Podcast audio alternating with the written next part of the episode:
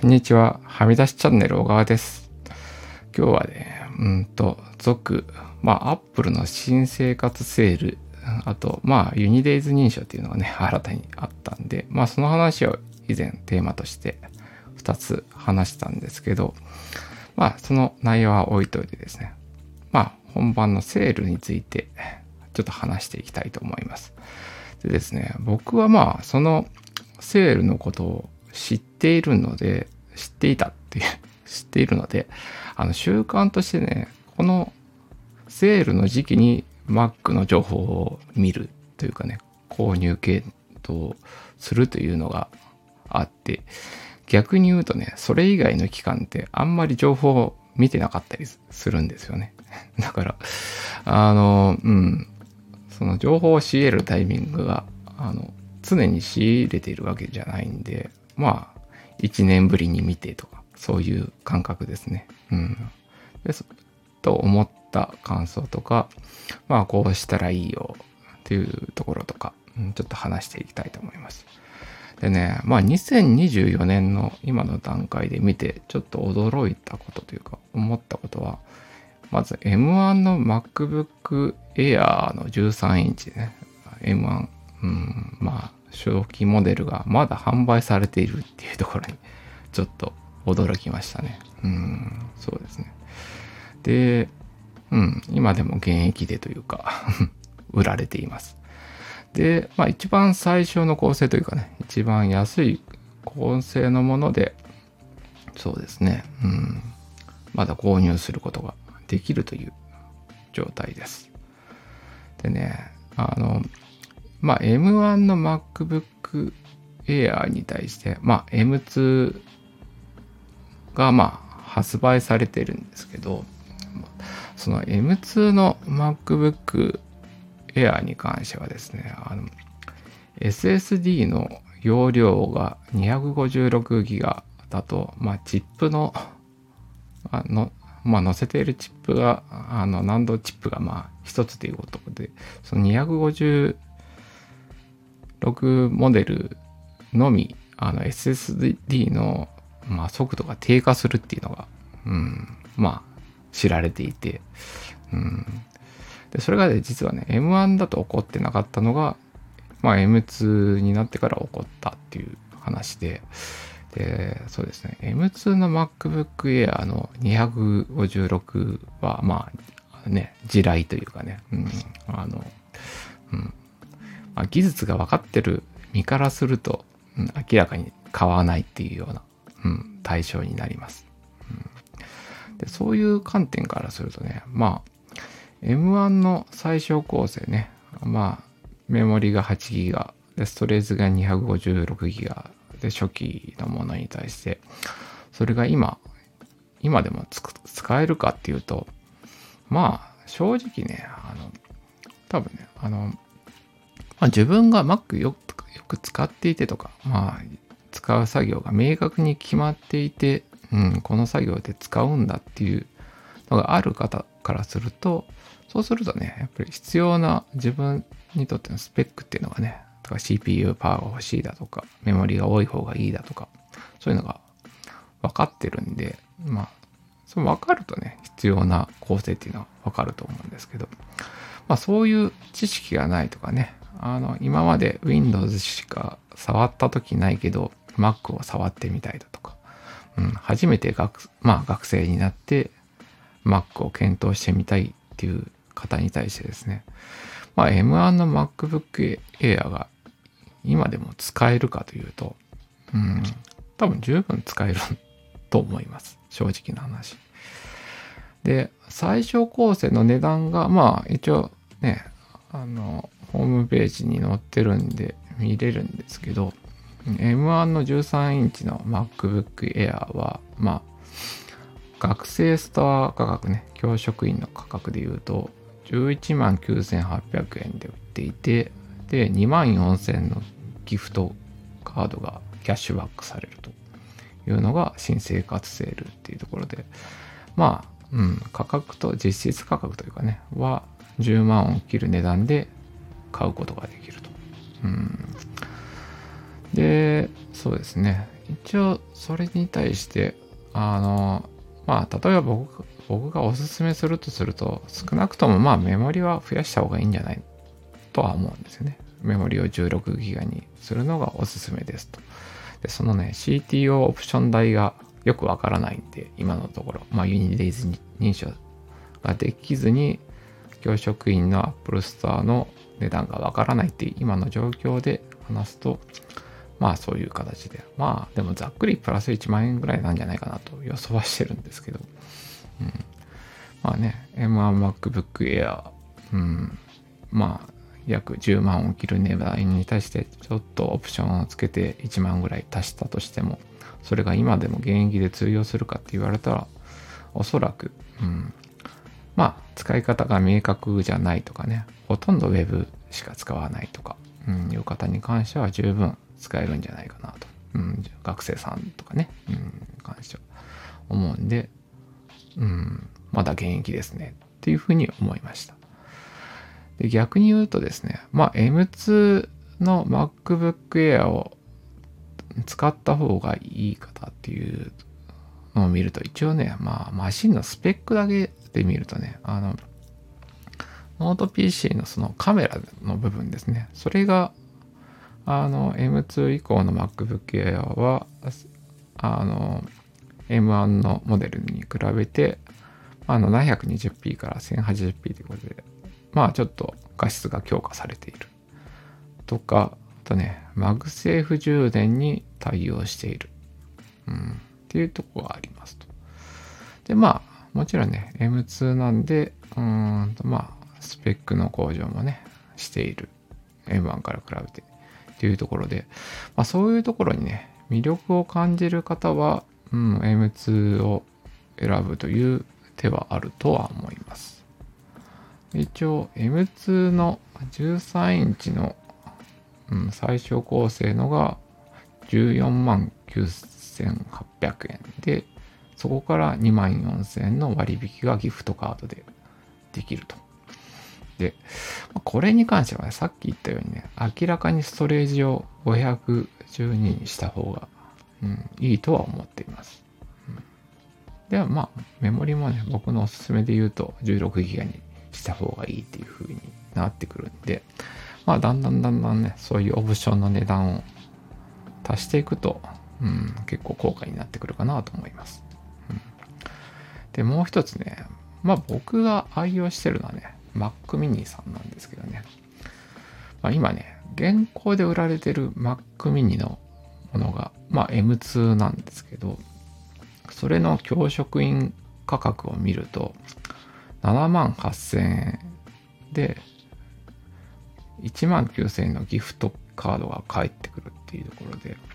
うん、M2 Mac mini の最小構成ね、うんと8ギガと256って組み合わせだと、5万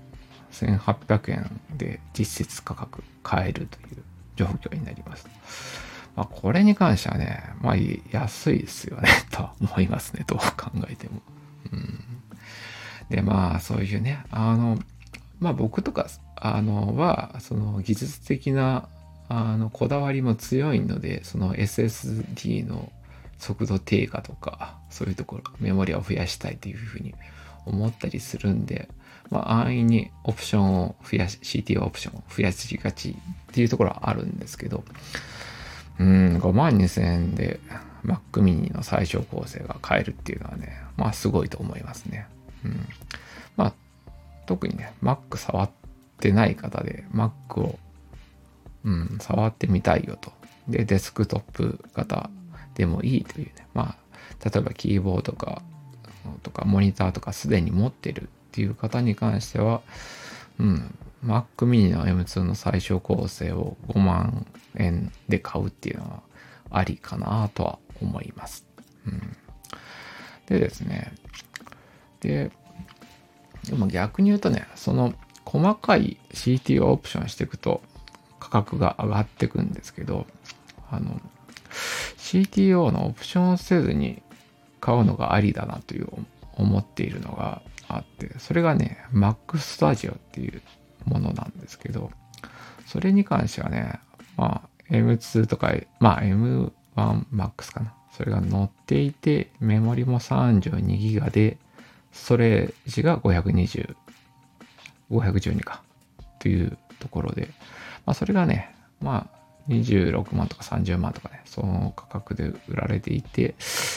まあね、標準の価格で、ちょっと教職員になった場合の値段が今確認できないんでわかんないんですけど、まあ、そのような、うん、まあ26万とかね、そういう価格だったりします。でね、その Mac Studio に関してはね、時々というか、まあ M1Max 時代の Mac Studio が、あの、量販店、家電量販店のウェブ限定のセールで20万円を切るっていうのが一回見た時があって、それが和田、まあ山田ウェブコンかな、うん、っていうのがあるんですけど、うん、その経験からすると、まあ、それに関してはね、あの、教職金セールよりも、家電量販店の、まあ、カスタムがないもの、モデルなので、あの、カスタムしない前提で使うってなると、まあ、それがもしかしたらあるタイミングで安くなって買い時になる可能性があるかなとは思います。で、そのね、Mac Studio が必要な方っていうのはね、明らかにね、やっぱり、あの、自分の、まあ、仕事で使ってる用途でマシンパワーが必要です。まあ、例えば、うん、動画編集の 4K の 動画編集をよくしますとかね、仕事で使いますっていう方には、うん、そういうのがそういうのを買うのが、そうですね。まあ、性能を手に入れる、性能に対して購入できる価格が低いっていうのは、うん、そういうものになりますね。でですね、その、まあ、MacBook Pro とかね、そういうものもあるんですけど、まあ、そこに関してはですね、まあ、ものすごいマシン、ね、パワーを持ったマシンを、うん、モバイルで、ノート PC で持ちたいっていうものになっていて、まあそこに関してはね、本当にまあプロというか、まあプロでなおかつ、あの、ね、各地を飛び回るタイプの人に対しては、まあすごい、うん、嬉しい、まあ、ものだと思うんですけど、まあ、まあかなり値段も高くて、うん、そうですね、割高に感じますね。うん、で、それがね、大部分の人に対して必要かっていうと、まあ、どう考えてもオーバースペックかなとは僕は思っています。なんでまあ僕がね、普段接する中で、まあ対象となる普通の人 に対してはね、まあ、うん、まあそういうすごいマシンパワーの MacBook Pro っていうのはまあいらないんじゃない？と思うことの方が多いですね。うん、で、うん、まあなんでね、先ほど言ったようにね、まあ Mac mini を細かくオプションで金をね、かけるんで、よりは、それだったら Mac Studio のものを、まあ教職員価格で買うの方がいいのかもしれないなと。っていう感覚からすると、まあ Mac mini のね、メモリ 8GB でストレージが256。それもね、一応その使用上はね、言ったように速度低下が起こってるかもしれないんですけど、あの Mac mini ってね、あの結構そのデスクトップで使う他にね、あの、例えばテレビのね、の横に、うん、リビングで使うだとか、あとそれをね、まあ、サーバー的に使うっていうことも、まあできたりして、なんですかね、あの、結構、あの、いろいろ使い方の幅が広いんで、一旦 Mac mini で Mac をたの、まあ、試してみて、その後ね、あ本当に必要になったら Mac Studio を買えばいいんじゃないかっていう ような考え方もあるんで、まあ、そうするとね、まあ別に5万2000円で初 Mac を試してみたい。まあ Mac mini の M2 を最小構成で買うっていうのは結構ありなんじゃないかなとは思います。でちなみに、僕はね、その2年前のそのセールで M1 の Mac mini のメモリを16ギガ、ストレージを1テラにしたものを使ってるんですけど、別に今でもそれを買い替えたいというか、スペックアップしたいということが全然なくてですね、まあこれでいいやと 思ってる部分はありますね。うん。でですね、まあ僕自体はですね、まあラップトップ型、うん、ノートパソコンの、まあ M1MacBook がね、そんなに今欲しいとは 思ってないというか、ノートパソコンを持ち歩くような生活してないんで、あんまり思ってないんですけど、まあ必要、そういうのが必要に迫られたとして、で、教職員価格を適用できるというのは、うん、を考えて、本当に自分で必要になったとして、まあ、まあ、M1 の MacBook Air に、まあ、多少メモリだけ足して、うん、ストレージ256だけど、まあ特にね、SSD の速度が低下してないものを、まあ、10万円ぐらいで買うっていうのは、まあ、全然ありかなとは思いますね。うん。ということで、うん。